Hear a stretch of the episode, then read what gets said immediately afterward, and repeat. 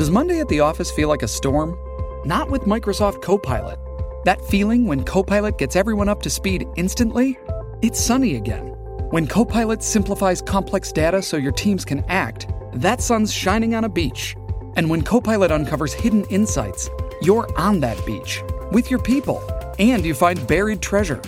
That's Microsoft Copilot. Learn more at Microsoft.com/slash AI for all. 大家晚安，大家好，欢迎大家收听国际新闻 DJ Talk，我是九耀。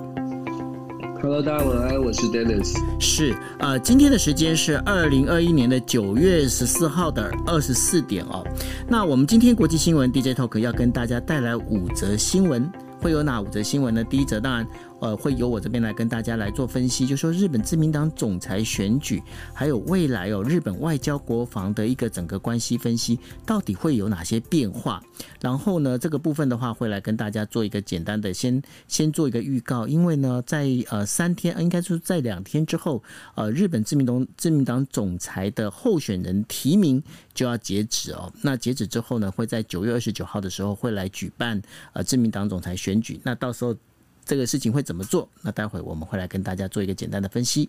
OK，那第二题呢，我会跟大家聊的是什么呢？就是 EU 他们现在开会哦，那开会之后呢，就是他谈到了要强化印度太平洋战略，而这时候呢，当当中台湾变成一个非常重要的一个重点，尤其是哦，今天在呃日文的呃 Newsweek。以台湾为重点，把台湾从呃郑成功时代一直到呃两蒋时代，那接上就是呃台湾走路的民主政治的这样整个一个过程，做了一个非常完整的复盘。为什么会忽然之间呢？台湾变成是一个国际注目的一个焦点？这当中跟美中之间的关系有没有什么样的一个呃就是相互的影响？我们也会请 Dennis 来帮我们做一个分析。那另外的话就是包括了就是呃一个我们在好好久一段时间。我们没好好跟大家把整个就是全球的整个政治情势哦，做一个简单的一个分析哦。那大家会就是，比方说像四国联盟，他们的首脑在二十四号准备在华盛顿第一次面对面的会谈。但这当中的话，因为四国联盟会谈了，那王毅会怎么做？那另外的话，大家不要忘记还有个重点哦，就以色列以色列总统他们他终于诶要去那个埃及访问，是正式的访问，这是十年来第一次的访问哦。为什么要做这件事情？那我们在第三题的时候会跟大家讲这件事。那另外的话，我们好久没提到华为了哈。那华为呢，它现在就是《泰晤士报》呢，它就报了一件事情，报什么事情呢？华为呢，它渗透到就是剑桥大学里面的研究中心，然后呢，在研究中心的代表呢，他领了中国的津贴来做什么样的事情？那这到底是怎么一回事？那我们会来跟大家讲。然后第五题的话，会跟大家聊到的就是有关反垄断这件事情哦。在谈到反垄断之前，呃，在呃，就是刚好今天中午的时候，呃，这个 Apple 也传出，因为 Apple 重新更新呃十四点八版的一个 iOS 的一个内容，那这当中内容最主要的原因是在讲什么呢？就是说，因为有一些 iMessage，即便你今天不去点击，不去呃做任何的触碰，它一样可以去等于说去渗透到你的那个手机里头哦。那所以呢，那个就是 Apple 呢，它。很难得的，在因为它接下来就要发表第呃，就是 iOS 第一五呃十五版的哦，但很难得在要发表十五版之前，它重新把那个是一呃十四点八版发表了一个新的补丁要补上去哦，要把这个洞给补上。那如果大家你们现在有 iOS 的话，等你们听完国际新闻 DJ Talk 之后，建议你们赶快去把你们 iOS 做更新。那同样的，韩国呢，它在做对于就是整个 Google，它会认为呢，Google 它滥用它的手机系统，然后呢，就是在在那个整个 App 的这样市场主导地位里面，他等于说做了一件呃不 OK 的事情哦，那所以说他们就呃对 Google 开罚了将近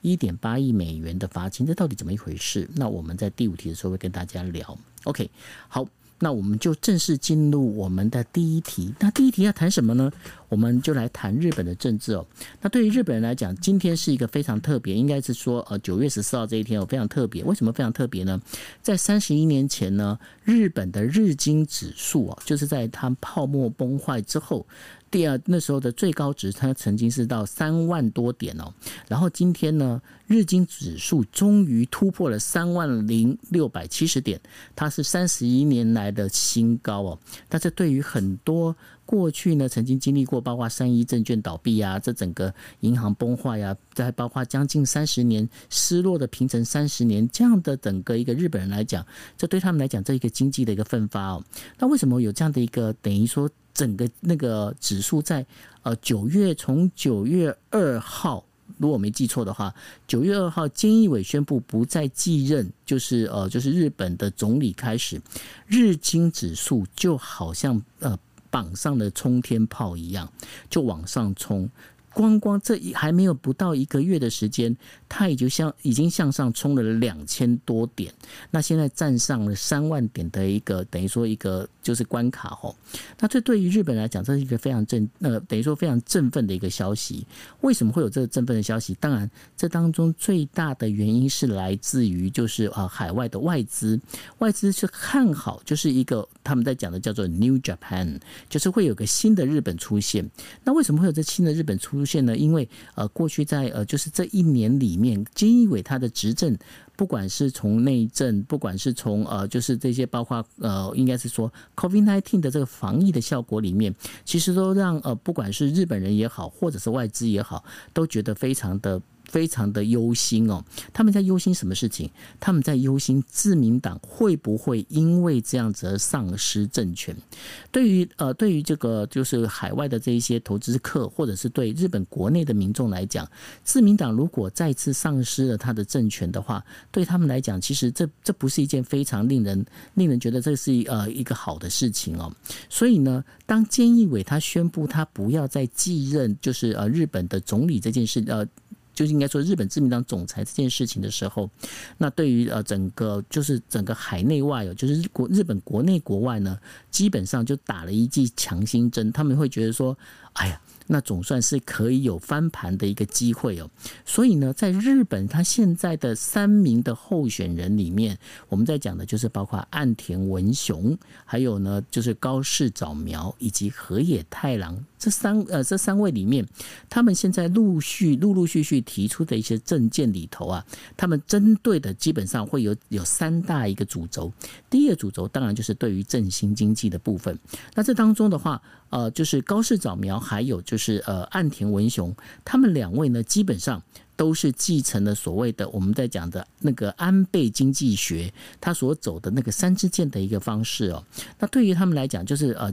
不管是金融政策也好，或者是这一些相关的这个经济政策也好，他们是希望能够先提振、提振日本的经济。所以呢，在短期里面，呃，在短期里面是不会再实行所谓的征税这件事情哦。那不实行征税，对于呃，应该是说海外投资人来讲，这就是一个非常大的一个利多。那另外的话，呃，在于呃国家安保的这个部分的话，呃，他们在讲的就是这三个人呢，其实对于国家安保这件事情，基本上呢都会继承呃，就是菅义伟跟安倍他们所布下来的外交跟国防的策略。那外交跟国防策略怎么样？当然就是以美国为依归哦，就是跟着美国一起走。那所以呢，在这个对于防中这个政策上面的话，基本上。呃，这个包括日本的整个国内的这个民意啊，对于防中政策上的话，基本上不会有太大的一个偏差。那这是他们三个候选人该呃他们会走的一个方向哦。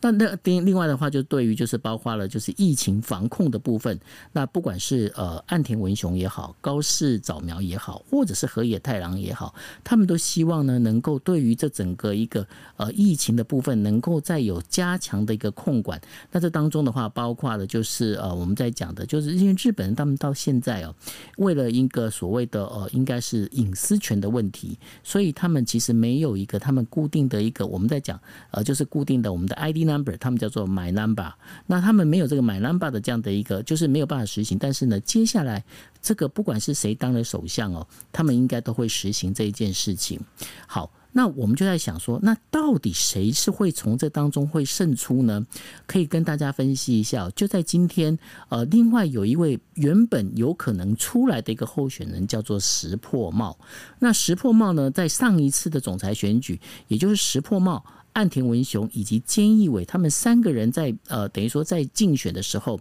那因为石破茂本身他虽然拥有大量的党员票，但是呢，他对于他在派阀对他其实是防范的非常的严严格哦，就是说宁可宁可我们去选到一个最大公约数，我们也不要让石破茂上来哦。所以呢，这也就是为什么会选出菅义伟这个没有派阀的这样的一个首相出来的原因，也在这一边。好，那。那当时岸田文雄他为什么没办法上来呢？因为岸田文雄当时被人家认为他是一个唯唯诺诺的一个政治家，也就是说，完全是张瞻仰着上面的这些前辈们的鼻息在做事情。那所以呢，岸田文雄在这次出来的时候，大家如果说有注意到他去年的表现跟今年的表现，就会发现一件事情：岸田文雄呢，他。特意的去展现他的魄力，包括他在讲话的时候，尤其是他参呃，就是宣布他参选自民党总裁的时候，直接炮打那个就是中央哦，然后就是说二阶俊博，他当然没有指明说二阶俊博，但是他讲说。党的人事呢，应该是一年一任，然后最多不能超过三年。那这个当中其实很明显，虽然没有指名道姓，但是因为二阶俊博这个干事长已经干了五年了，那所以呢，大家都觉得说他直接就是炮打中央。那对于对于那个呃岸田文雄愿意做这件事情，当然有许多的这个包括青壮派哦，尤其是想出来选举的这一些呃，就是包括这些议员们哦，他们就是因为等着等的就是自民党来提名嘛，那这自民党。提名的这整个怕呃等于操盘的这个人呢，当然就是干事长哦，所以呢，大家都觉得说，哎，那这件事情干得好哦，所以岸田文雄也吸引到了不少的这样的一个票数。那另外的话，高市早苗呢，他本身其实是一个非常保守跟鹰派的人哦，对他来讲，因为当中我们在讲说这三个候选人里面，他们另外有一个跟皇室继承有关的这样的一个想法里头，高市早苗是绝对百分之一百的所谓的。男系天皇，什么叫男系天皇？他支持的就是依照现有传统，必须要由男生来担任天皇，而没有女系天皇的这样的一个做法。那这是完全是符合保那个等于说自民党里面的就是保守派、传统派的这样的一个思考哦。所以这也是为什么安倍晋三愿意呢帮他找到二十名的一个推荐人哦，让他可以出现。呃，出现然后来竞选总裁的一个最主要的原因。那另外的话，不管是岸田文雄也好，或者是河野太郎也好，他们在过去他们主张其实是可以容忍、容忍，应该是容忍啊，可以认呃，等于说可以认定，就是说，如果是女系天王也天皇也是 OK 的。但是对于日本来讲，现在到底要用男要不要走女系天皇这件事情呢？现在还是莫衷一是。那莫衷一是的状况之下，那。这个高市早苗呢，他其实是吸收了包括以安倍为主的这样的所有的这个保守派的这样的一个势力。那最后我们要聊到的河野太郎，河野太郎他出他出现最主要的原因是因为他是日本的所有的政治人物里面哦，在网络运用上面，他的一个 follow 的人呃访呃网络人呃 follow 的粉丝人数啊，算是等于说是这些呃政治人物里面是最高的吼。那尤其是他很善用用。呃，这个就是网络来做发言。简单的讲，他其实有一点点大炮的性格，但是呢，也就是因为他有这个大炮的性格哦，所以得罪了很多就是派系里面的大佬，包括呢跟他同样是麻生派，也是一个非常重量级的人物，叫做甘利明。他他就得罪了甘利明，所以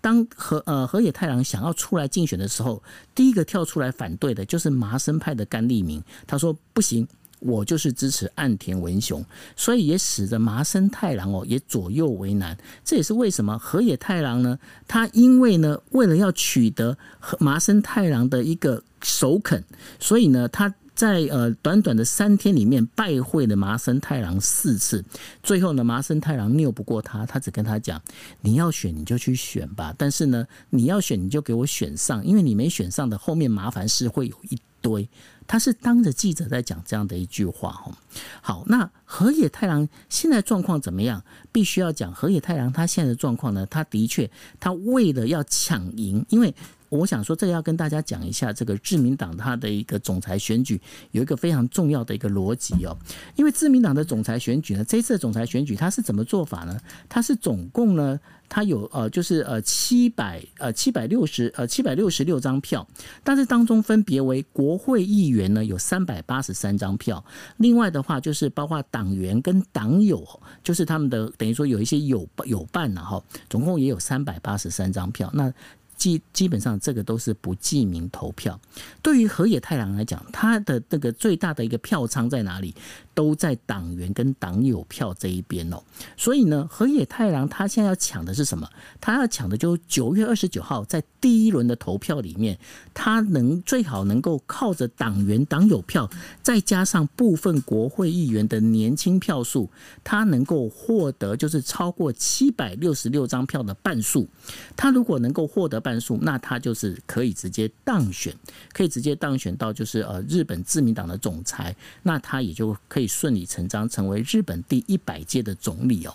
但是如果如果如果他在这一次的这一波的一个竞选里面，他跟呃高市早苗还有岸田文雄三个人呢，他们都没有办法获得就是超过半数哦，就是七百六十六张票的半数的选票的话，那他们就必须要当中的前两名，第一名跟第二名呢，出来进呃进行第二轮的投票。问题就出来喽。第二轮的投票是怎么样？第二轮的投票是国会的议员票，刚刚跟大家提到喽，国会议员票总共三百八十三张票，再加上总共有都道府县，也就是地方的地方的这个等于说这个联合会呃议议员联合会里面，总共有因为有那个都道府县总共四十七个都道府县嘛。所以，便是三百八十三张票，再加四十七张票。那这当中谁拿到第一名，谁就可以获胜了。这个问题在哪里呢？在前面这党员票自主投票没有问题，但是后面因为是有国会议员票，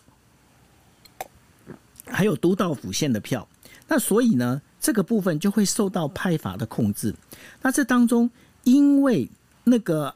河野太郎他现在为了获得党员票，还有部分的那个国会议员的支持，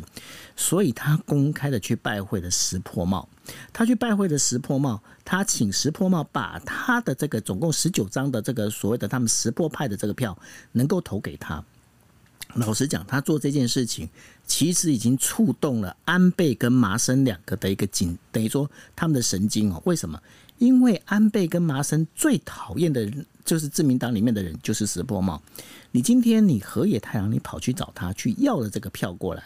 那今天如果你今天顺利的第一轮票，那老实讲，安倍跟麻生鼻子摸摸，他没办法说什么。如果进入第二轮的话，肯定安倍的西田派总共九十几张票，麻生的这边也总共六十几张票。他们的麻生派跟那个呃，就是安倍的西田派肯定会联合起来。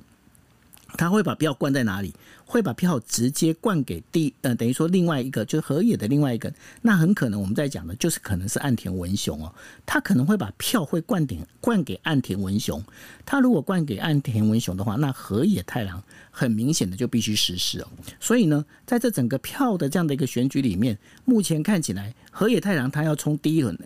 第一轮能够过半，但是呢。那现在呢？现在整个派阀呢，他们的想法就是说，没关系，你第一轮应该过不了半，你过不了半的话，我们第二轮再来解决。所以呢，派阀现在打的算盘是在这里。好，那我们回来，我们再谈的就是说，那对台湾有什么影响？其实呢，刚刚有提到的这三位，这三位候选人，其实他们在。我关于就是所谓的安保跟包括经济的这一块，他们其实都在走的还是跟那个安倍他所安排的这路线其实没有差多少。所以呢，接下来的一个走法，大家要注意的有三个阁僚的一个位置非常重要。第一个呢是官房长官，哦，那官房长官呢，他其实是呃在呃对台湾的这一些比较实际的这些接触上面，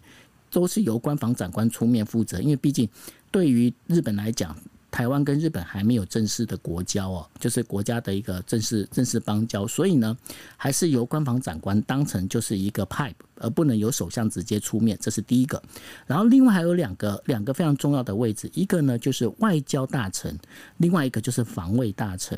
如果外交大臣、防卫大臣跟光防长官这三位的话，他是一个属于我们在讲的，他是属于比较亲台派的话，对于台湾接下来的运作会比较一个顺畅。那如果不是的话，可能就呃。可能有一些就必须要重新再去思考的，所以呢，当我们在看这整个日本的自民党的这样的一个呃选举里面，跟台湾最有关系的，应该是接下来谁选上了这个等于说总裁，然后呃正式当上了第一百届的日本总理之后，他的阁僚怎么命、呃？等于说派任哦，这我觉得这才是最后呃要看的一个关键。我不晓得说，Dennis，你对我这样子整个分析，你有没有什么要补充的？那我觉得你分析的非常的详尽了，对，关于这个日本日本这个自民党内的派系，我觉得很有趣。就是说最近最近呢，其实台日韩哦三个地方都在呃政党内部的有一些竞争哦。韩国是在政党内部进行总统总统这个候选人的初选哦，也各政党之间也是厮厮杀的非常激烈。那自民党是内部的派系的之间的竞争。那在台湾呢，有一个就是说比较小的政党叫做国民党哦，他这个这个 你不要讲，人家是人家是第。第一 第一大在野党，对，就好了。台湾最大的好最大的换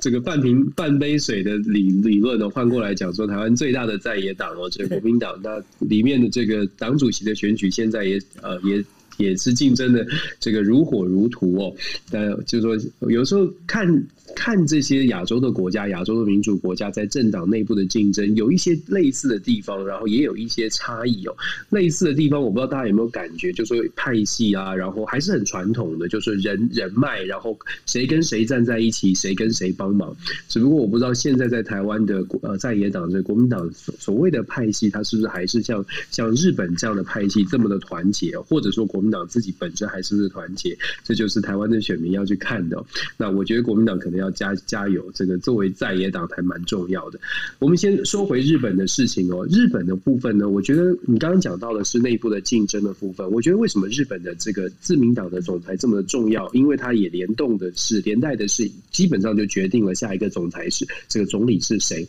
那日本的总理为何这么重要呢？如果一直以来听我们 DJ Talk 的话，就会知道之前九二率先提出日本是美国的支店长这种呼吁哦。事实上是这样的，就是说美国跟在对。在亚太地区，对于日本的依赖是越来越多。而在阿富汗的撤军事件之后，大家可以看到，是国际上面对于美国是抱多半是抱持的怀疑。现在开始更多的停看听，要不要依赖美国，或者是要不要全面的相信美国？现在是有一个问号在这个美国的头顶上哦。对于日本来说呢，它可以是一个一个转捩点。所谓的转捩点是说，在亚太地区过去七十多年以来，从二战之后七十多年以来呢，基本上美美日之间的关系大概都是美国说日本做，大概都是像九二所说的，我们日本是支店长冲锋陷阵。可是非常有可能，尤其在阿富汗撤军之后，现在日本其实已经感受到了一种在亚太地区，也许日本可以日本说了算，美国来配合。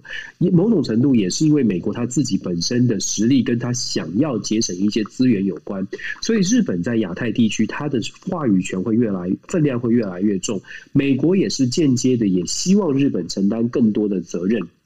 所以这个支店长的权限，或者是可能会变成这个空。Co-captain 变成共同队长，这个地位提升到这种程度都是有可能的。这也是为什么这现在这三个台面上的人物，未来的这个日本的首相会变得很重要。我们再从国防的数数字上面来看哦，这三位目前领先的候选人，不论是高市早苗、河野河野太郎哦，这些岸田文雄，这三个人共同都讲到一个重点，就是日本的国防预算，他们都希望可以提升到 GDP 的两趴左右，而且这三个人都不反对为未来下一个年度，日本的国防预算来到十兆日元，现在是五点三兆。大约占日本的 GDP 是零点九四的 percent，大概是四百八十亿美金。那他们都有说到说，目前呃未来明年度提升到十兆甚至更多，都是日本作为亚太区域稳定的重要角色的一个非常重要的一个步骤。看起来自民党内已经有了共识，这也是刚刚九二说的。其实日本对于台湾的支持，或者是日日本对于亚洲地区的角色，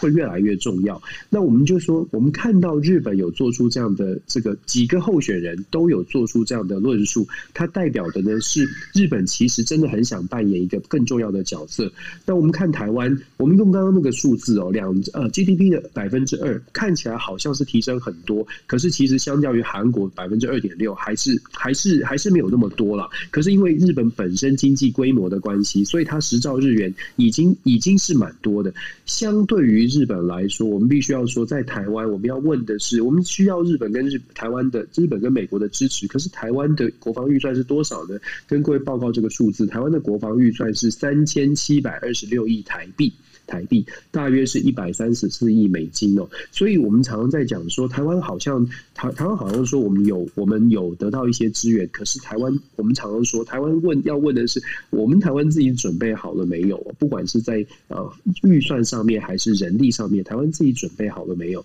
日本看日本跟韩国都很明显的看出来，最近准备是非常的多。如果他们觉得说崛起的中国是威胁，他们在行动上或预算上面是真的做好了。准备哦，那是那我们台湾可能要思好好的来思考一下。我们等一下也会谈到跨的的部分。接下来的新闻，不过目前呢，看起来我要强调的是，日本这三位候选人，不论谁当选，第一是未来的方向大概不会改变，如同九欧所分享的，大概都是延续的亲美的路线。只不过这三位候选人，不论是任何人哦，当选之后，日本在亚太地区的角色，它会变得更加的强势，更加的这个有主导性。这点我也是我们要特别特别观察的。那有呃有一些日本学者也已经开始做出有一点点。跟过去不同的论述，他们的论述是说，日本的强强硬的日本的鹰派立场，甚至有人形容是鹰派的立场。日本这个鹰派立场，它的界限在哪里？它的鹰派立场是打算要跟中国进行真的对抗吗？真的竞争吗？还是其实在跟中国进行竞争之前，会有一个终止线，会有一条线画画出来？这个是日本的学者现在已经在开始讨论的。包括的，就是说，我们知道美国的拜登跟习近平通话之后，这样的讨论又越又又更多了，因为美国也开始画下一个停止线，美国也开始在想说，这个竞争不能变成军事竞争。我相信日本也会朝这个方向去思考。那么在此同时，我们听到的所谓的对台的支持，或者是美国对台湾台海稳定的这些支持，我们在台湾也要想一下，我们这个停止线在哪里哦？所以我觉得这个是看啊日本的消息啊，蛮值得大家一起来思考的。是，那所以呢，我们今天我们聊聊到了就是日本的国内的这样的一个政局之后呢，我们也刚好可以看到，就是说日经新闻呢在星期二的时候，他报道了一篇哦，就是欧盟有一个最新一份呢，就是表示呃印太之间的战略文件草案，它显示呢，欧盟它将要寻求跟日本、韩国还有新加坡建立新的一个数位伙伴关系哦，那同时呢，它还要再跟台湾建立更密切的一个贸易跟投资的一个关系哦。那这当中的话，台湾特呃特地被拿了出来去讨论这件事情。那另外的话，在日本现在最新的就是九月二十一号发行的这个 Newsweek Japan 的时候，他还特地用台湾当了一个就是呃封面故事哈。那把台湾从过去明郑就是呃郑成功时代一直聊到了就是从呃两呃两蒋时代，再聊到了就是现在台湾的一个民主化的一个过程哦。他把这整个故事把它当成一个主。轴来做，那我不晓得说，这是不是代表就是说，台湾在整个国际的一个能见度开始越来越高了呢？Dennis。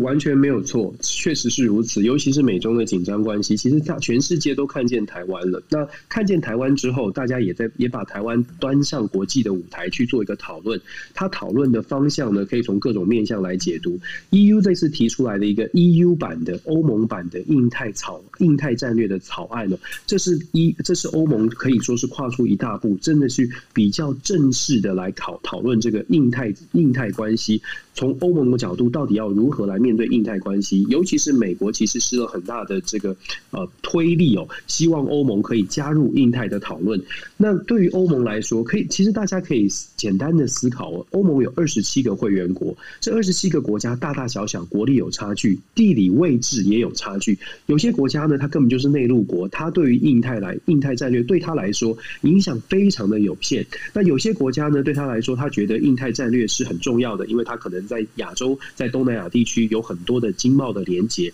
这个 EU 的草案，它背后的推手是主要是三个国家：德国、法国跟荷兰。这三个国家是 EU 草案当中最后最重要的这个推手，因为这三个国家觉得亚太地区的事务跟他们的国家利益是有直接相关的。可是这二十七个国家里面，也有不少国家觉得这个地方跟我无关。所以你可以看到 EU 的草案呢，我们在台湾的媒体，我们看到的是说有把这个印太战略看得很重要，然后也看到了说 EU 在草案里面有强调说要跟南啊要。跟南韩，他们讲，他们是用首都啊，用要跟首尔、要要跟新加坡、要跟东京进行更紧密的科技资讯上面的连接，甚至在未来 AI 的发展上面，希望 EU 跟这些地方呢可以做紧密的结合。讲到台湾的部分呢，他们是说要加强所谓的投资经贸的往来关系，但是我们也可以看到，从草案当中可以看到有点不同的讯号，为什么呢？因为 EU 这个欧亚太印太的草案呢，草案里面讲到跟台湾的关系。是说要加强交流，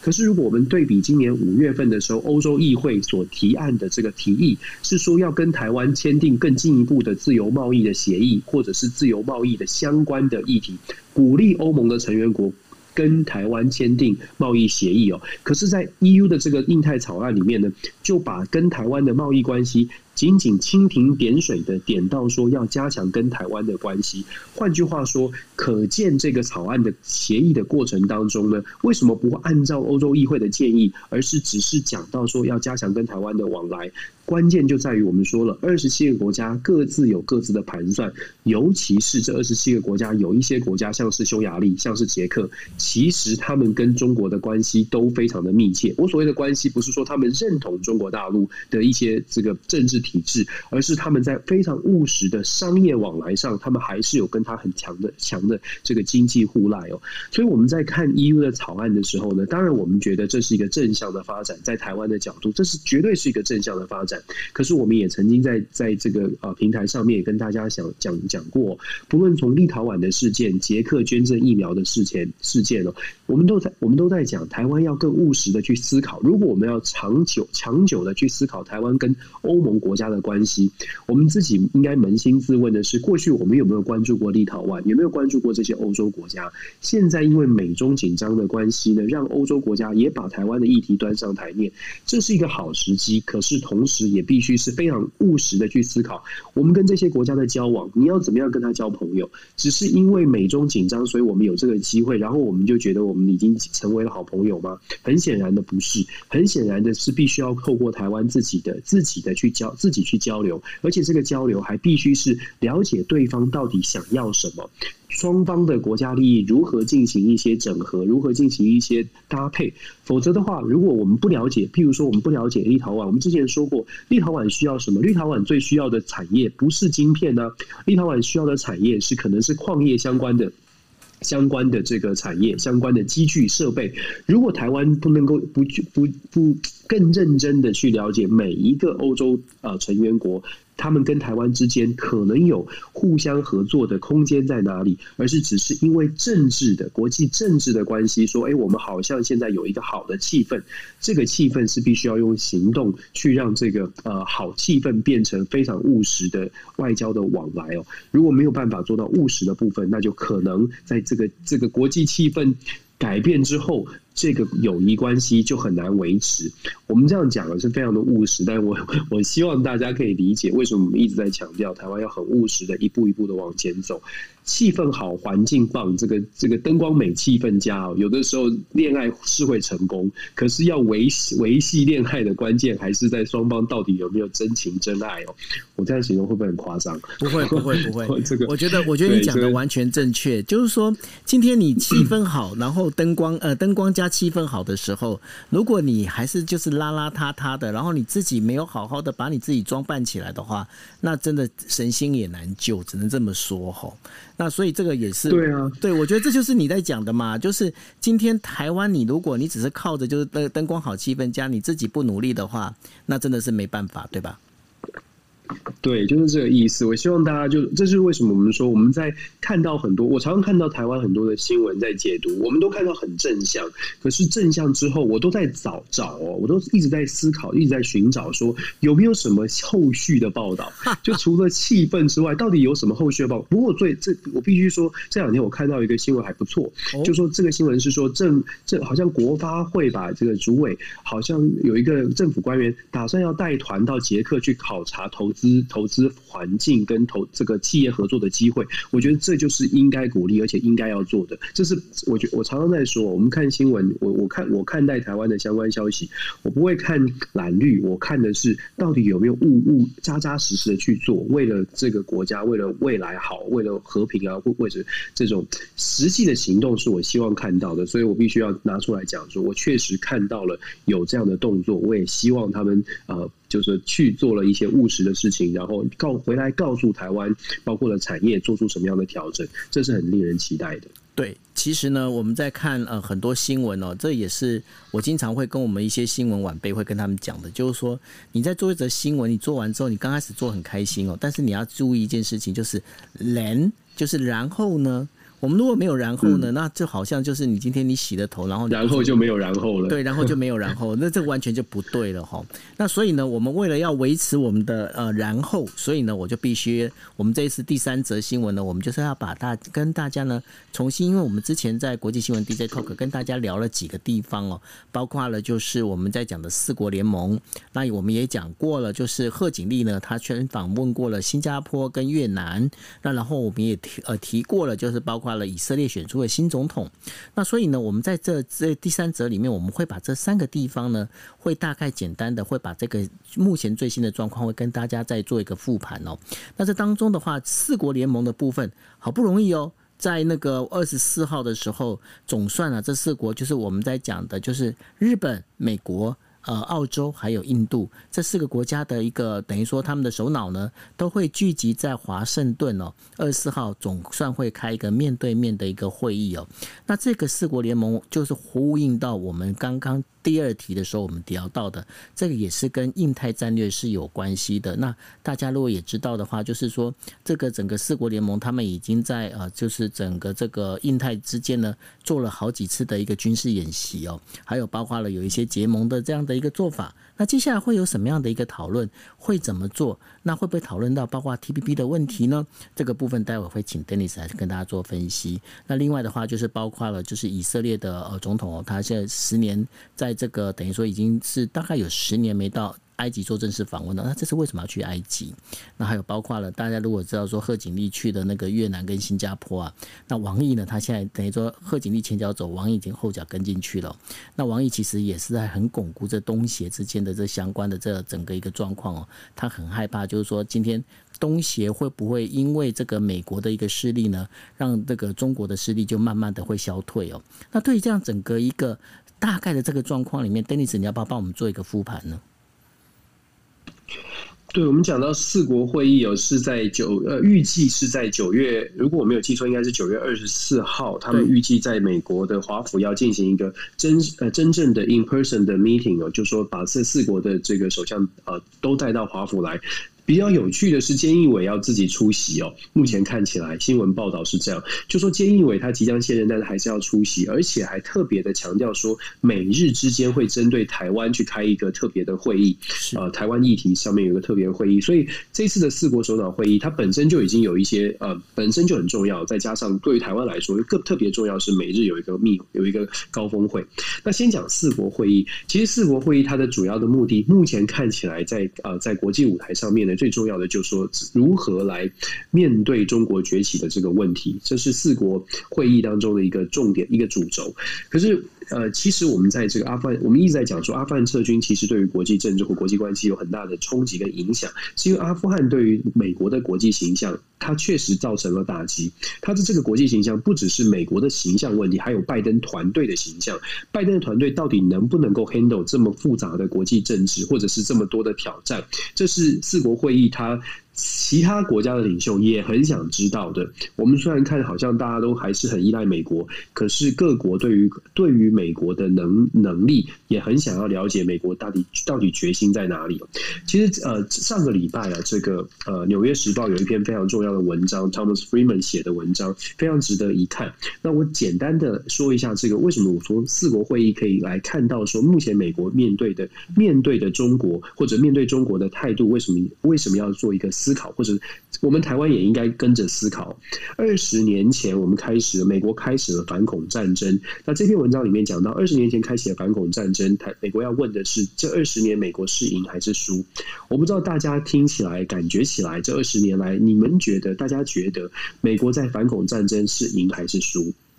我相信从不同的面向，如果你特别针对有没有抓到宾拉登，有，有没有推翻呃这个当时有没有推翻塔利班，有，可是现在塔利班又回来了，所以输赢的这个定义呢，其实这二十年美国还还好像好像还有很多的课要要去做学习。那 Thomas Friedman 他提出一个问题，也是大家可以思考的，是接下来的二十年，美国是不是要开启另外一个对抗？这个对抗是抗中，这个对抗会是用什么样的方式来对抗？他讲到了三个重点呢，我觉得非常值得台湾的朋友一起来思考。第一个是美国在开启对抗的时候，有没有思考对于对方对于敌对的那个敌手有没有完全的了解？对当时的恐怖组织到底有没有了解呢？所谓的文化冲突论哦，文明冲突，不同的文明文不同的文化本来就有一些看法的不同。那美国去攻击呃恐怖组织，当然是因为九一一所。触发的这个攻击，可是，在攻击的时候，美国有没有思考，除了报仇这个心态之外，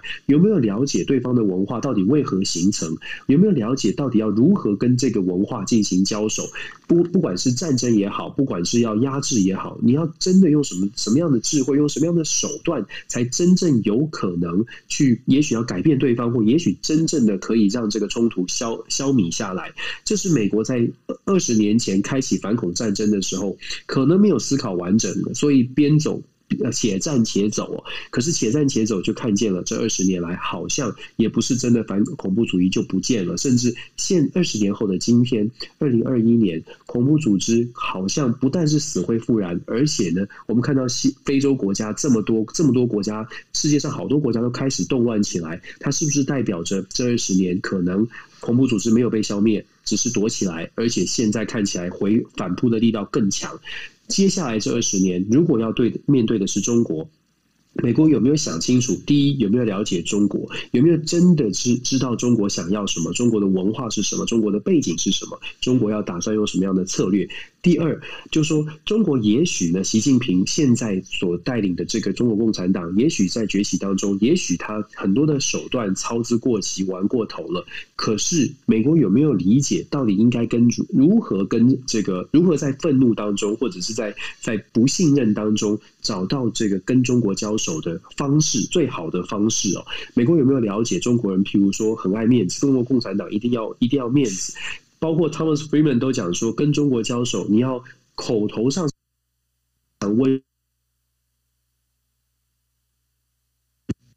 你背后可以背一支箭，你可以准备航空母舰，但是你表面上要给他面子，什么事情都好谈。美国有没有学会这一点？这是 Thomas Friedman 自己在文章当中讲的。那第三点呢？美国有没有意识到自己其实国内有很多地方是呃是需要修补的？我们跟大家分享过，美国现在的国债前两天才在讲，美国的国债来到二十八点五兆，平均每一个人身上背八万八千块美金，台湾才背八千四百块美金哦。你看这个差距，美国有没有准备好？接下来这二十年再开启这个竞争，再开启这个对抗，会不会让这个国债再再次的无限延伸？那到底还有多大的能耐，口袋有多深，去承接这样的一个挑战？所以我们在讲哦，从四方会议，我们说的是要围堵中国，可是围堵中国，它必须要有策略，它必须要更有智慧，甚至是更更需要去多的多多的了解不同不同文化、不同国家、不同的背景。美国到目前为止，我自己在。第一线教美国的学生，我现在也很努力的，希望美国学生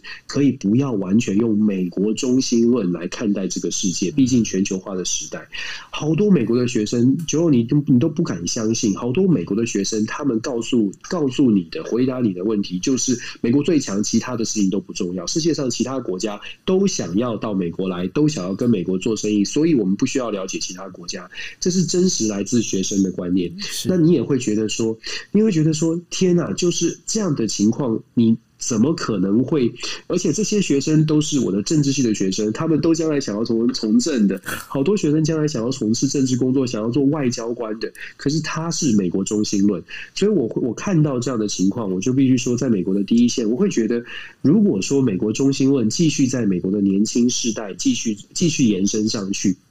我不知道未来美国。抱持着这种对抗的心态，是不是会让世界更和平？还是其实我们看到了更多的问题？那我我觉得从四方会议，我们要看的是。这四个国家，这四个国家凑在一起，到底是朝着就是说我们要更加的围堵，还是我们要去冷静的思考现在的国际局势有没有办法在生气的条情况之下，还能跟中国或者是俄罗斯，还能跟我们不认识的这些国家有刻板印象的这些敌对的国家进行交流？这是我想要去观察的，因为我觉得，呃，美国左美国现在拜登政府面对的，他面对他面对到一个分岔路，一个选择。拜登要考虑的是，如果我要做硬性的竞争，就说美国如果美国的总统选择要抗中，要更强硬的，要态度很强硬的，这个有一个好处就是你可以聚集美国国内的选票，因为对抗嘛，对抗就会争取到选票。你只要对抗，一定可以得到，可能可以得到更多的支持，因为你觉得哇，国家好强，我的领导人好有 guts，所以常常选举的时候呢，只要能够。表现强硬的态度，你可能可以拿到选票。可是二十年前布希就走了这条路，二十年后的拜登会不会重新思考，到底要对抗，还是要在生气的过程当中找到对话的空间呢？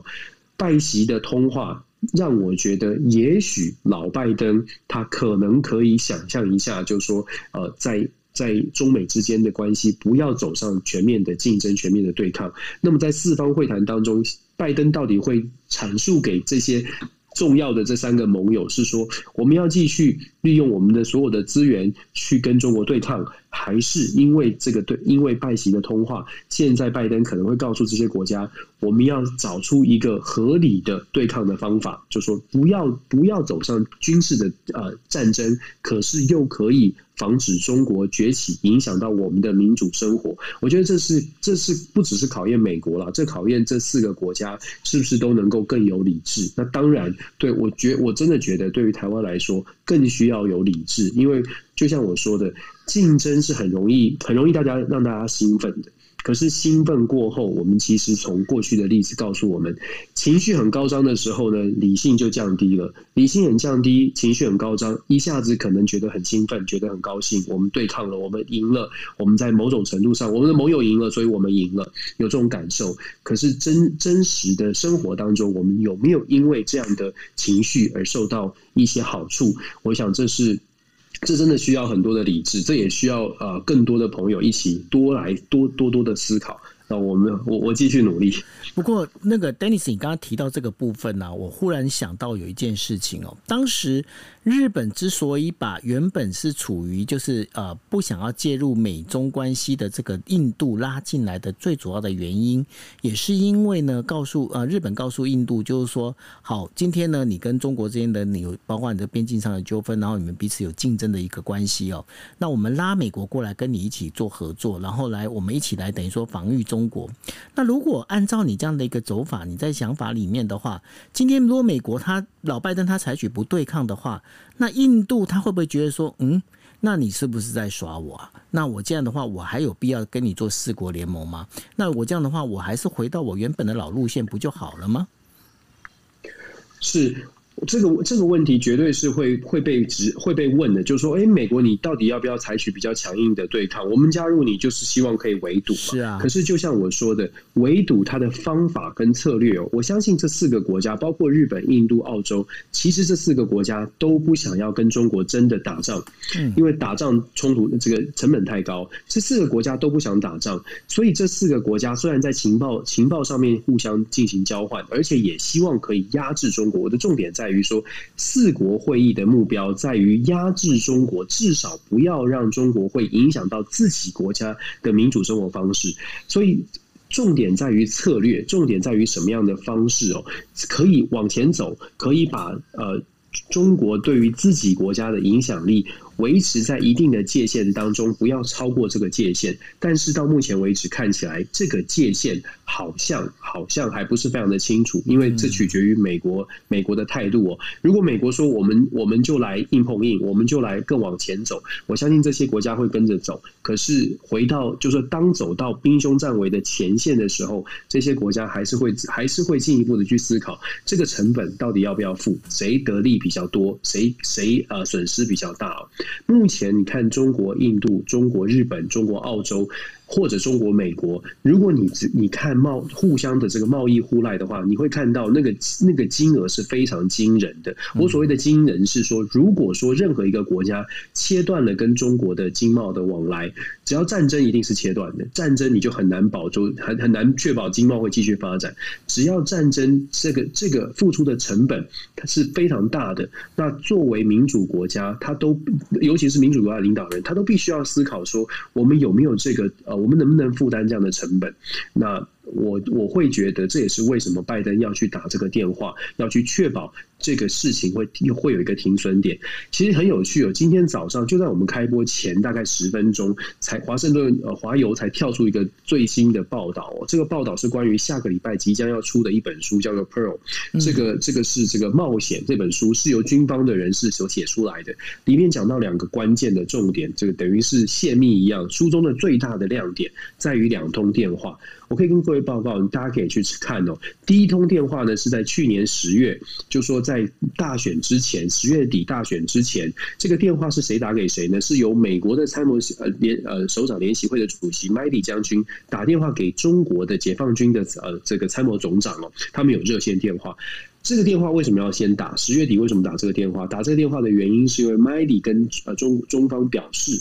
美国绝对不会在这个时候发动战争，因为当时以情报显示，中国非常担心美国会因为选举，尤其是川普因为选举要发动小规模的攻击，所以麦迪要打电话去确保美国不会发动战争。第二通电话是在去年的一月一月六号的骚乱之后，国会山庄的骚乱之后，美国再打电话给，也是一样，麦迪打给中国解放军的这个参谋总长，强调美国不会。兴起战争，而且双方的这个关系会维持一切一切稳定，一切如常哦。你可以看到，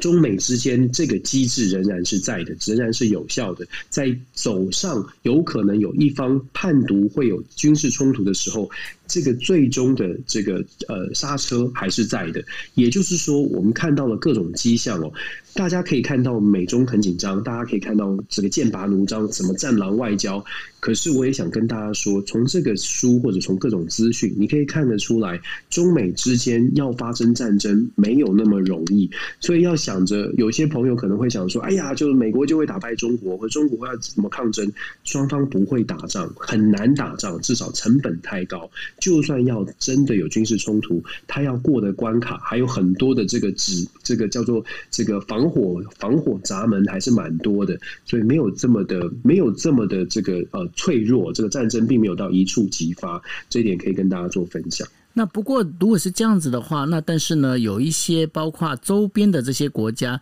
呃，彼此之间的他们在呃，就不管是美国或中国，彼此之间在做一些防御跟拉锯的这件事情，还是有在做。就是刚刚也有提到了，就是贺锦丽呢，她访问完新加坡、越越南之后，呃，前脚走，王毅就过来了哈。那对王毅做这件事情，你认为他是为什么要做这些呃动作呢？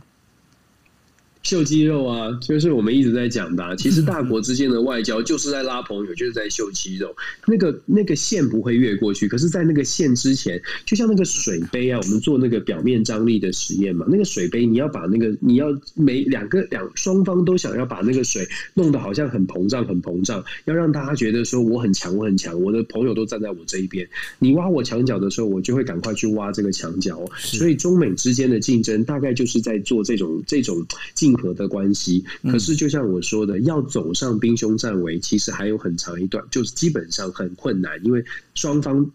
这个牵动太太紧密了，基本上就像齿轮一样。呃卡得紧紧的，各中美的这种各种产业哦，都是卡得非常的紧密哦。我们就随便说，就举例，今天美国时间了，今天苹果又要发表新的产品了。苹果的产品有多少是中国中国的这个零件？你可以想象，就说全世界在全球化的时代，尤其是这中美这两大国家，你很难很难完全的脱钩。既然很难完全的脱钩，它背后的这个实力的拉扯，各个企业，你就想着，如果要打仗。苹果会不会跳出来说不要打仗？Microsoft 会不会说不要打仗？一定会的。而这些这些企业对于政治人物，对于美国政治人物的影响力，透过经济的援助，其实影响力太大太大。所以我说，就就说呃，我们还是我们看到这些秀肌肉的这个场景哦。呃，冷静来看待，而不要跟着就是说好像好兴奋或者是好生气。呃，基本上这些都是大国外交的表演的工作。是好，那我们接下来呢，我们就来聊到哦，就是说，根据英国《泰晤士报》的一个报道，中国通讯的设备大厂华为呢，被指控就是有渗透到。呃，剑桥大学乔治商学院的中国管理研究中心当中，那这中呃为什么会这样讲呢？就是说这个中心里面呢、啊，有将近超过四分之三的董事呢，都跟华为是有关系的、哦。那然后因为这事情一爆爆发出来之后啊，英国政界还有人权团体对这事情就非常的关切，而且呢，他们就希望英国政府是不是要启动一个调查哦？那对于这整个事情来对那里头的话，就是说英国。非政府组织香港监察的政策主管伯特森呢，他就敦促了剑桥大学哦，应该要调查一下 CCCM，也就是你刚刚提到的中国管理研究中心哦，他跟华为之间的关系看起来好像整个英国又重新把华为这个议题重新拿起来说哦。那对于这件事情，Dennis 你怎么看？其实我看到这样的新闻，这是不是第一次了？就是关于什么呃，中国资助研究计划等等，这不是第一次了。我们先姑且不论它是善意恶意，我觉得光是这样的新闻、这样的事件，它反映出来的就是一个制度上面的缺，制制度上面还目前目前看起来在制度上还有一些缺呃漏洞。怎么说呢？我们知道政治人物，如果你卸任之后，觉得你一定很熟，就日本也是这样，政治人物卸任之后，很多人会到企业当顾问，没错，然后就法律上。上面会有设定一些旋转门的条款，因为因为发现这个企业顾问有点像是门神哦，就对对于政治是并不好的，而且是会影响政治政策的决定，对不对？没错。可是呢，在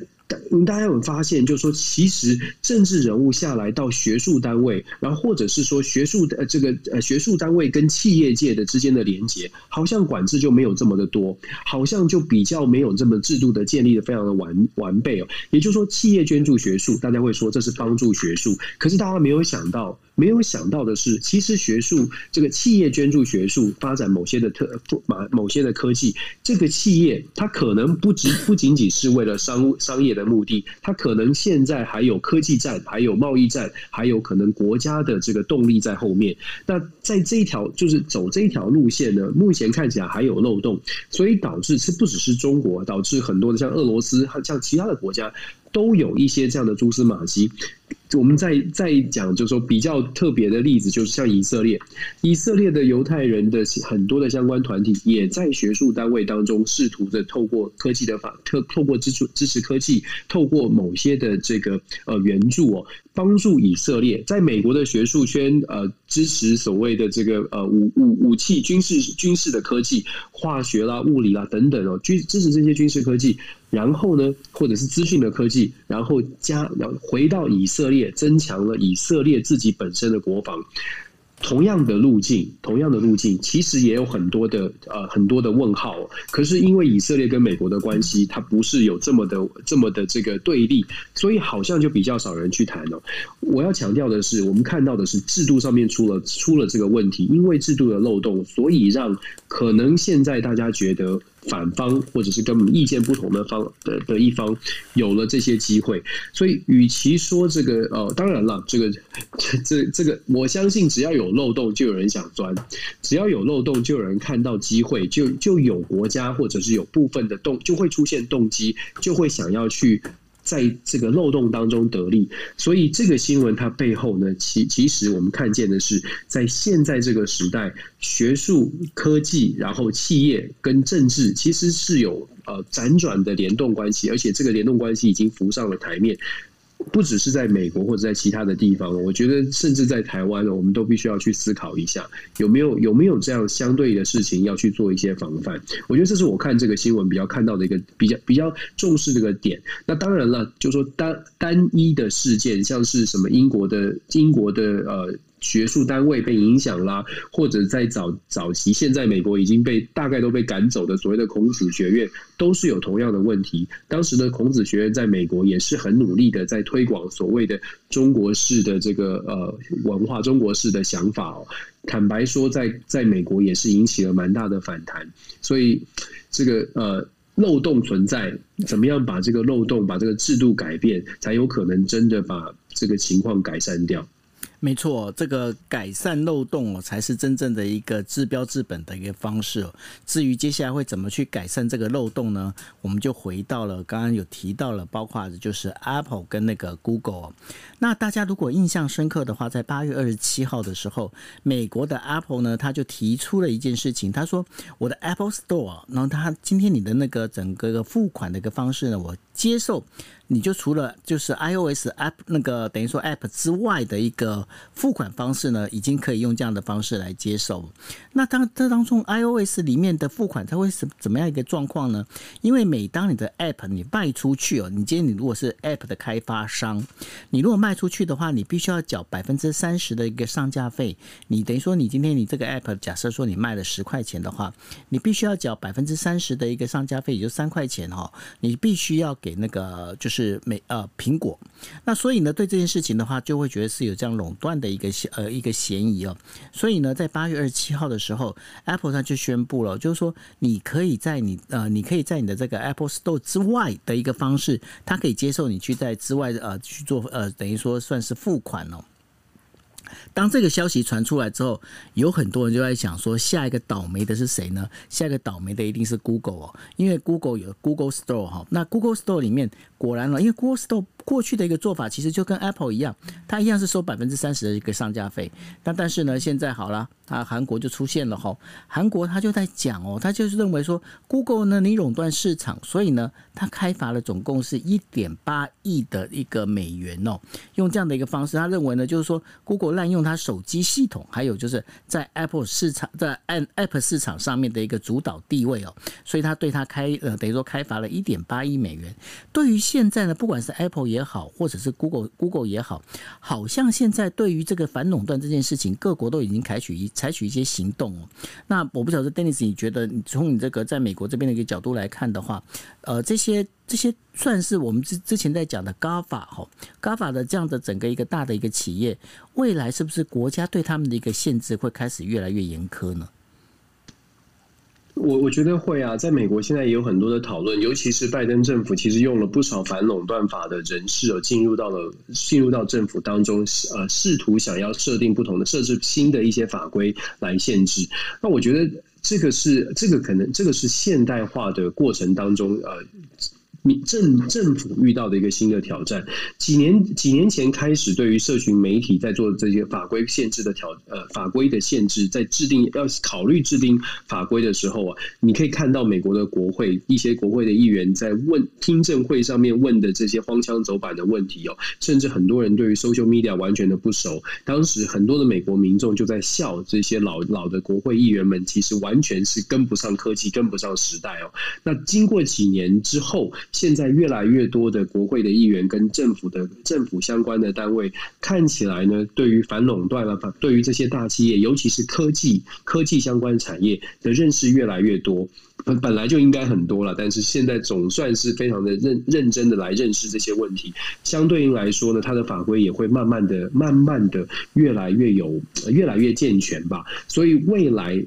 现在科技大厂、科技的大大公司所享受的一些权利，或者享受的这些。自由的空间可能会被压缩，应该是说一定会被压缩，一定会一定会受到比较多的限制哦。这个是这个是未来的发发展的方向，但是对于整个这就是对于整个呃美国啦或者是世界来说，也不是坏事吧？我对我对我来说，我觉得某种程度的合理的法规其实是需要的。相对于以前，可能他不知道怎么来应应这些大公司，或者是不知道怎么来限制，甚至不知道怎么样来来。向他们收税哦，这些都是都是已经有讨论，而且已经是我觉得已经必须要去去做处理的。你知道 Amazon 像是 Amazon 这些线上购物，我我这个当然也是过过程当做过去几年我们才了解的，原来这些线上的网购物购物公司，他们缴的税是非常非常低的。因因为基本上抽不到他们的税，没有没有相对应的税法，所以这也是让人家很惊讶的。收赚的上兆美元，可是可能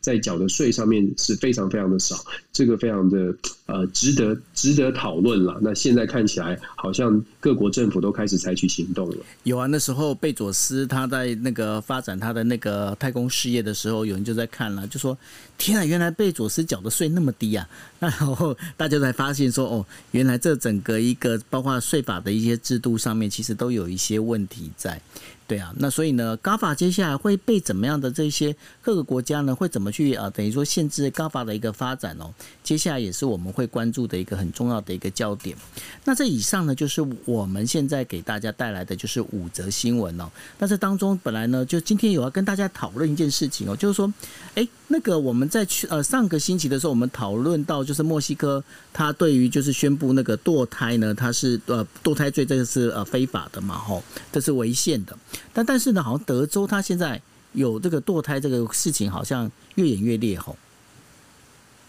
这个已经看起来会变成二零二二年甚至二零二四年的一个选战的话题了，就是说保守跟共保守派跟进步派的一个争论。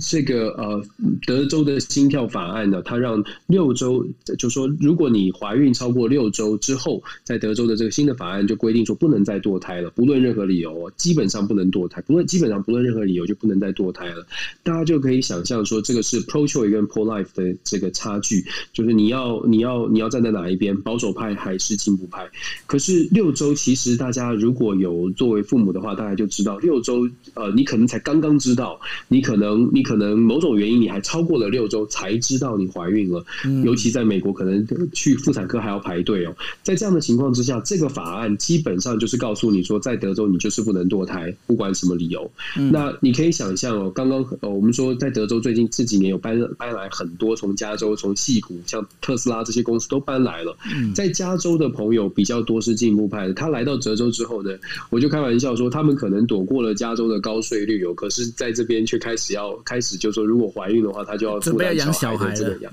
准备要养小孩了。对，那确实在这边也引起了蛮多的争争议，就是说很多的科技大厂，他尤其是科技员、科技厂的员工，他住到德州之后，发现了这些。不不只是堕胎，其实德州很多的新新通过的保守的法案都蛮令进步派可能会觉得倒谈的，像是现在德州今年九月一号，我们也说过了，今年九月一号开始，德州不用执照就可以带枪上路了，而且以前是带长枪看得到，现在带小枪都行哦。所以在德州确实是一个蛮蛮特殊的存在，德州共和国嘛，德州自己很骄傲了。那。德州它的好处是地大，然后税低，生活费低，然后让很多的企业吸引过来了。可是现在德州的相对保守的这些法案。堕胎、枪支这些法案，好像又让很多的科技厂商，或者是很多的这个很多的朋友，会会开始思考说，这里是不是他们想要居住的地方？那我觉得，其实法法呃政治啦、法律啦，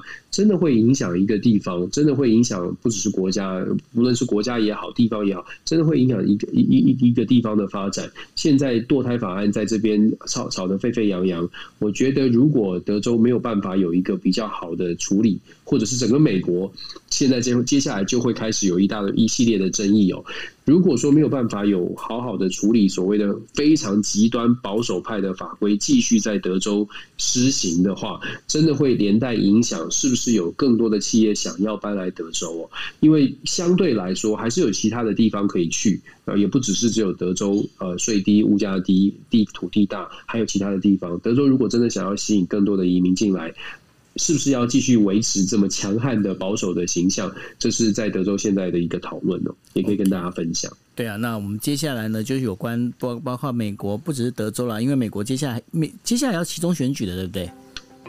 对啊，二零二二年现在已经开跑了，各地的初选。对啊，已经开跑了，所以说接下来呢，很多跟选举有关的一些相关新闻呢，我们也会帮大家做留意哦。那这个整个选举之后的整个成呃，等于说一个算是成绩单呢，它也会影响到未来的一个政治发展哦。所以呢，大家也可以持续锁定我们的国际新闻 DJ Talk，那我们也会随时会跟大家呢来做一个最新的一个讯息的一个更新。好，那我们今天节目到这边，那个呃，Dennis，你有什么要补充的吗？